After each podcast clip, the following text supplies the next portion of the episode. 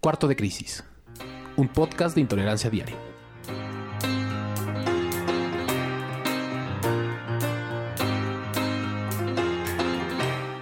Diez días nos separan del cierre de campañas electorales y en Puebla la cosa está que arde.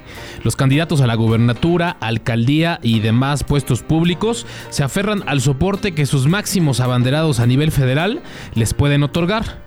El puntero de las preferencias nacionales, Andrés Manuel López Obrador, ya tiene fecha y lugar para montar la fiesta en donde sus aliados poblanos terminen de apuntalar su proyecto presidencial.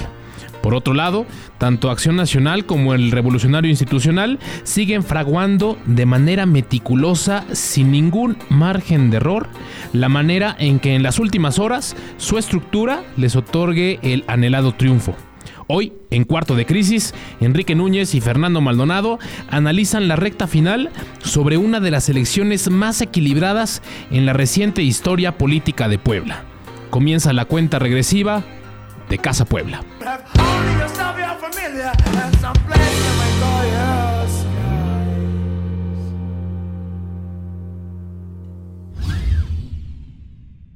Hola, hola, ¿qué tal? ¿Cómo están? Ya estamos de nuevo aquí en Cuarto de Crisis y acompañado como siempre de Fernando Maldonado. Fer, ¿cómo estás? Muy bien, Enrique. Qué gusto estar en este espacio otra vez para hacer análisis de lo que está sucediendo en la coyuntura política, social y etcétera.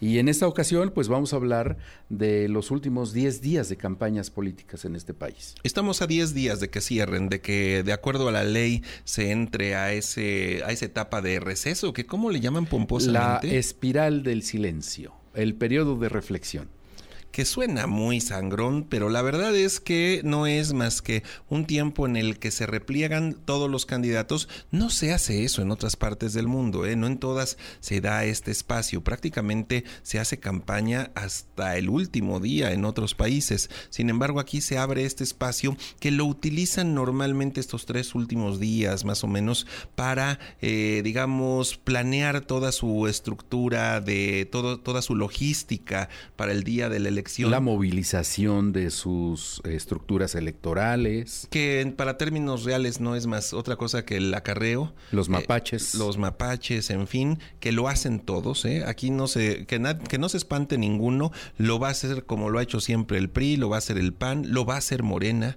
Es decir, lo que hacen es organizarse para llevar a la gente a votar. Todavía nuestra cultura de eh, política electoral no nos da como para que salga la gente a, iniciativa propia en su mayoría. Si hay quien tiene esa cultura cívica y dice, hoy es día de votación y sale a votar, pero hay un porcentaje muy alto que requieren de esa motivación adicional que a veces es económica, a veces una torta, a veces una... Eh, recuerda que algo, él, también le llamaban la, la famosa operación tamal. La operación tamal era así, de la... Era poner sus botes de tamales en una, en una vecindad o en, una, en, el, en, un zaguán. En un eh. zaguán, ahí los juntaban, se echaban su tamal, su atole y vámonos a votar. Y se iban todos juntos a O al revés, primero los llevaban a votar y luego regresaban al tamal. Hay todo un argot de los eh, estos mapaches electorales, porque, por ejemplo, es cuando se habla de los promovidos hay promovidos, hay coordinadores de etcétera, etcétera. Sí, pero es son, un son coordinadores, o le llaman promotores del voto, y entonces lo que crearon son pues una, este, una relación completa en donde pues van tocando casa por casa y a cada uno cada uno de esos promotores pues tiene que convencer a 10, 20 según las metas que les pongan y los tienen una relación. Y el día de la elección, a tu promovido tienes un teléfono, una, eh, una dirección. En algunos casos es hablarle desde temprano a tus promovidos y decirles, ya saliste a votar, vámonos a votar, tienes que votar y tiene que estar monitoreando durante todo el día hasta tener la certeza de que ya se hizo el, eh, digamos, que, de que ya cayó el, promovido ya fue, ya votó, ya regresó. Exacto. Ese es, eso es lo que sucede habitualmente en estos tres días previos a la elección. Pero eh, mientras eso sucede, están cerrando la próxima semana, empiezan los cierres de campaña. Ahorita lo van a hacer, digamos, eh, recuerden que hay candidatos de todos, ¿no? Entonces, de todo tipo, y sobre todo en casos como Puebla. Entonces, eh, va a haber algunos cierres regionales, eh, cierres por distrito, y, y, por supuesto, el que más llama la atención es, en caso Puebla, en el que vengan los candidatos presidenciales a cerrar con su candidato a gobernador. Habrá que ver qué día viene Mid a cerrar con, con Doher, qué día viene Anaya a cerrar con Marta Erika Alonso, y en el caso de Andrés Manuel López Obrador, que creo que ya hay hasta fecha. El próximo 23, es decir, si usted está escuchando este podcast en este sábado, dentro de ocho días estará Andrés Manuel López Obrador cerrando con los candidatos a gobernador, a presidenta municipal, diputados y senadores. Y va a ser un pachangón, ¿eh? por lo que tengo entendido, estará aquí la Sonora Santanera, va a cantar también Edith Márquez, es decir, les van a tener una gran sorpresa para ellos. En teoría, desde que comenzaron las campañas, incluso un poco antes, el Movimiento de Regeneración Nacional había dicho que no le alcanzaba el dinero para nada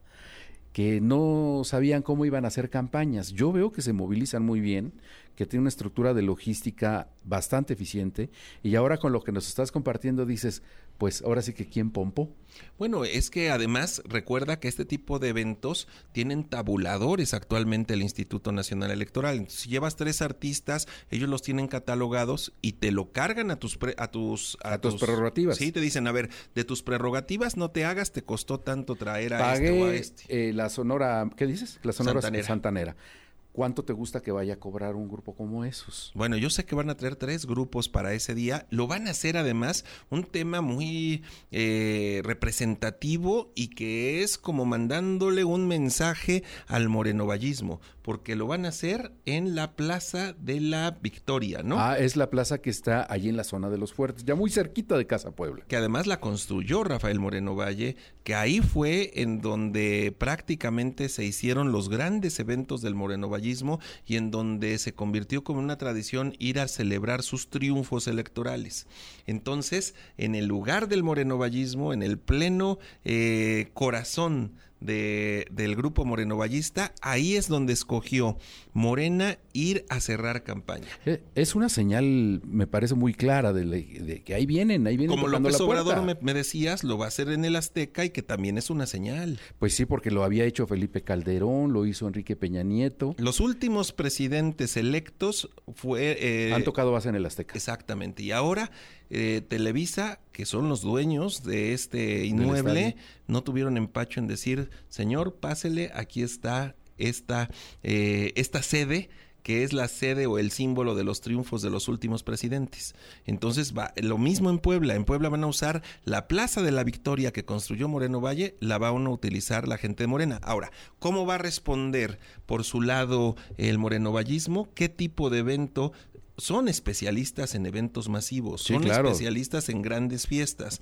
¿Cómo van a responder a quienes están pensando eh, traer, si son artistas, si son símbolos de que, muevan gente para pues que se convierta esto en un eh, recuerda, eh, vayámonos siete años, prácticamente ocho años atrás, cuando Rafael Moreno Valle gana ambos, tanto el candidato del PRI como el del PAN, Moreno Valle y Javier López Zavala, utilizan, en plena etapa mundialista, por cierto, hace ocho años, en plena etapa mundialista utilizan el estadio Cuauhtémoc. Es correcto. Y se equivoca Zavala cuando escogen, porque ellos tenían chance de escoger, al final el estadio lo prestaban ellos, ¿no? Como gobierno. Ellos tenían chance, chance, chance de escoger, perdón, y se equivocan porque lo que hacen es que escogen el día del partido de México.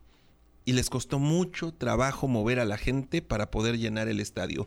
A diferencia de esto, Moreno Valle lo hace en un día que no hay partido y lo, lo atasca, vaya. Tuvieron que poner incluso pantallas fuera del estadio porque la gente no cabía. Las fotografías de las, de las dos concentraciones son clarísimas. Eh, mientras Rafael Moreno Valle consigue llenar el estadio, incluso más allá, como lo dices, la foto del día siguiente de los priistas, hay zonas vacías pues es que imagínate, el día que juega México no mueves a la gente ni a madres. Pero ahí cometieron un error incluso de logística y de cálculo, Enrique. Porque si la invitación hubiera venido acompañada de vente a ver el partido después sí, pones dos pantallas gigantes en el propio estadio y es un ambientazo y una gran fiesta.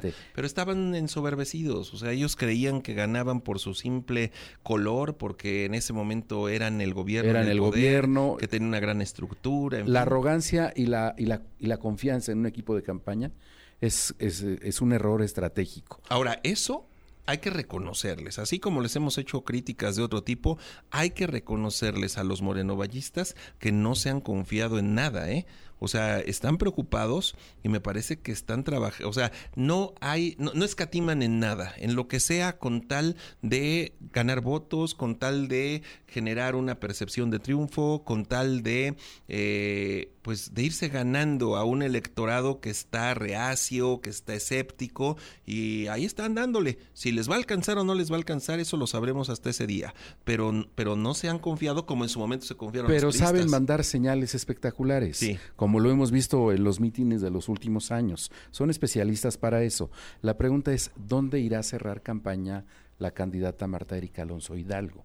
No lo sabemos. Recordemos que en la, autoridad municipal. A lo, mejor, aquí lo malo. La autoridad municipal ya negó el, el, Zócalo. No, yo creo que va a ser en la misma Plaza de la Victoria, ¿no? Tendrán que buscar que sea el mismo lugar y que sea ya en el último día de campaña, porque López Obrador viene antes. Es correcto. ¿sí? No, no se encima un día contra otro, con el riesgo de que López Obrador desborde eh, por lo que estamos viviendo, que desborde ahí eh, el Cerro de los Fuertes y los morenovallistas no podrían tener una persona menos que lo que llevó López Obrador en Puebla. La fotografía del momento nos va a decir muchas cosas. Sí, yo creo que van, van a ser simbólicas, representativas. Y yo no sé si eso vaya a marcar una tendencia a la hora de que vayan los poblanos a las urnas, no lo sé pero se va a construir percepción.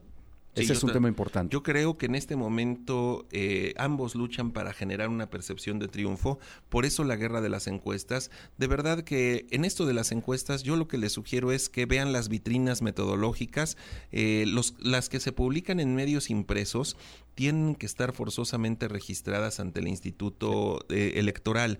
Por lo tanto, no se, no, no, no se confíen de las que salen en redes, pero las que se publican en medios escritos hay, que decir una cosa, tienen una exigencia. Las que publican en redes son incluso manipulables, muchas de ellas están alteradas. Son fake. Sí, son fake, entonces no te puedes fiar de eso. Pero de las que sí pueden ustedes tomar como referencia. Ahora bien, también puede haber variantes. También es cierto que hay empresas más o menos prestigiadas. Sin embargo, pues creo que hoy es la guerra de las encuestas para generar una percepción. Porque si tú sientes, aquí es un, es un tema de alto riesgo.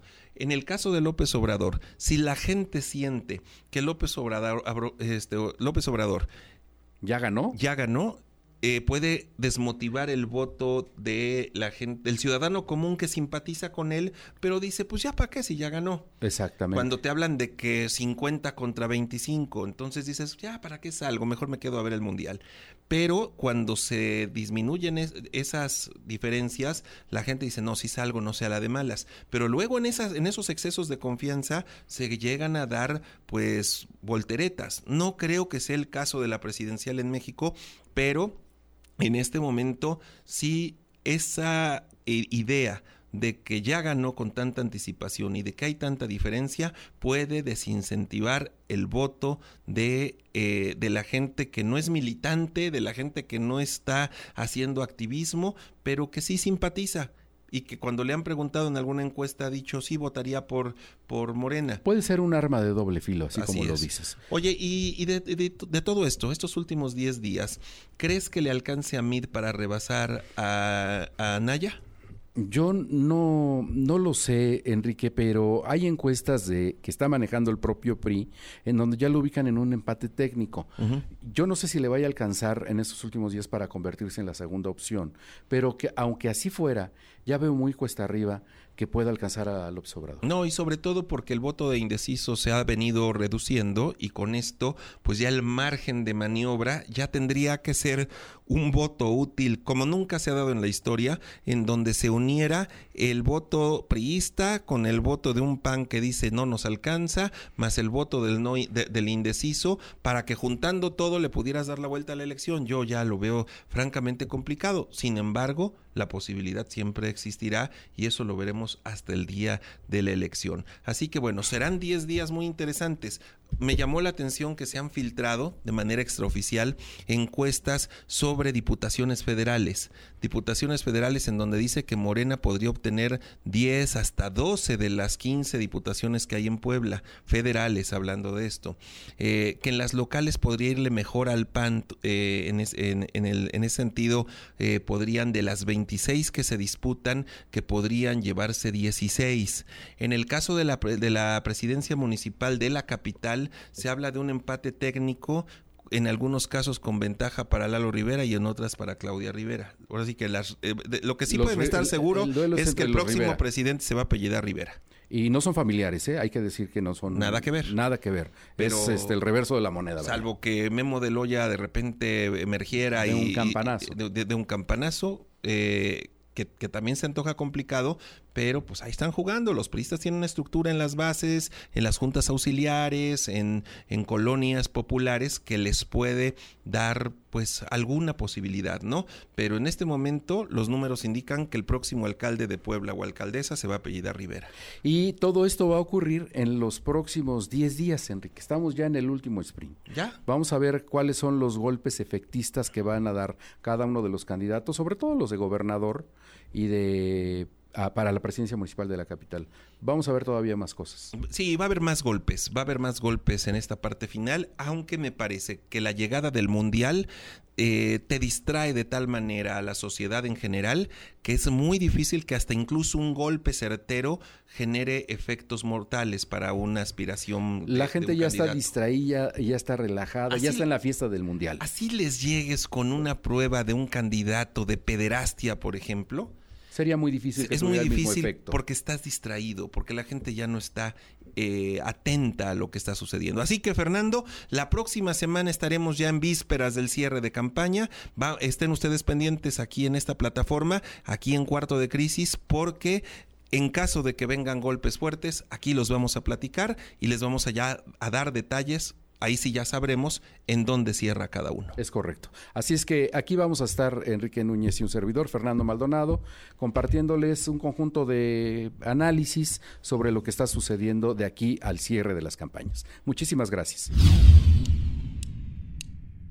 Cuarto de Crisis, un podcast de intolerancia diaria.